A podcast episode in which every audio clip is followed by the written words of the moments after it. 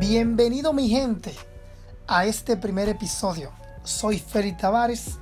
Algunos me conocen, otros no.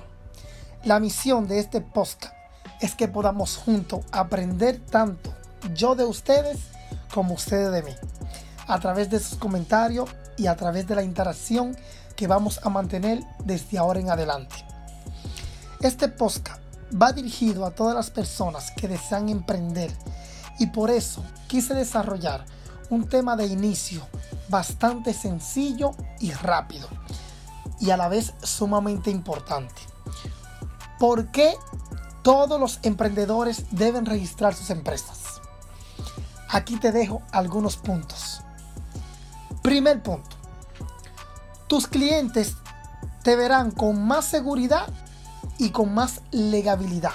O sea, más seguro y más legal para hacer negocios contigo y tu empresa. Todas las empresas hoy en día se cuidan de no perder dinero. Todas las empresas hoy en día tienen varios departamentos, varios departamentos que se encargan de filtrar todas las informaciones que llegan de sus proveedores para que todo con ese proveedor esté legalmente y no se haga una un, vamos a decir un mal negocio una mala transacción. Imagínate, por ejemplo, en el caso de aquí, de República Dominicana, para tú estar legalmente constituido, lo primero que te van a preguntar es cuál es tu RNC. ¿Cómo tú puedes decir que tienes un negocio cuando no tienes un RNC? Automáticamente tú no estás apto para hacer negociaciones con, esos, con esas empresas de ahí afuera en el mundo de los negocios. Segundo punto, el autocompromiso. Cuando tú registras tu empresa, cuando tú registras tu idea, tu emprendimiento, ya no será tan fácil desistir cuando tengas en tus manos esos papeles de esa, de esa empresa, cuando tú tengas a mano todos esos documentos legales donde avalan que ya tú tienes un negocio seguro y legal. O sea, los sueños comienzan a surgir. Ya de ahí en adelante no todo va a ser normal.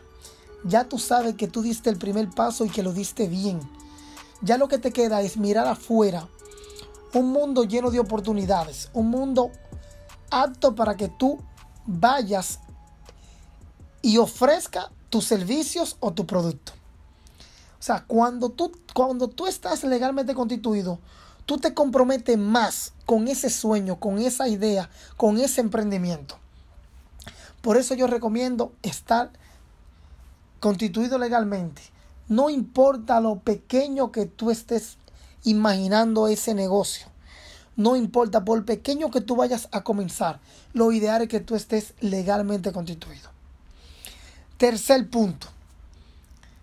Es sumamente importante y necesario estar registrado para poder dar factura con comprobante fiscal.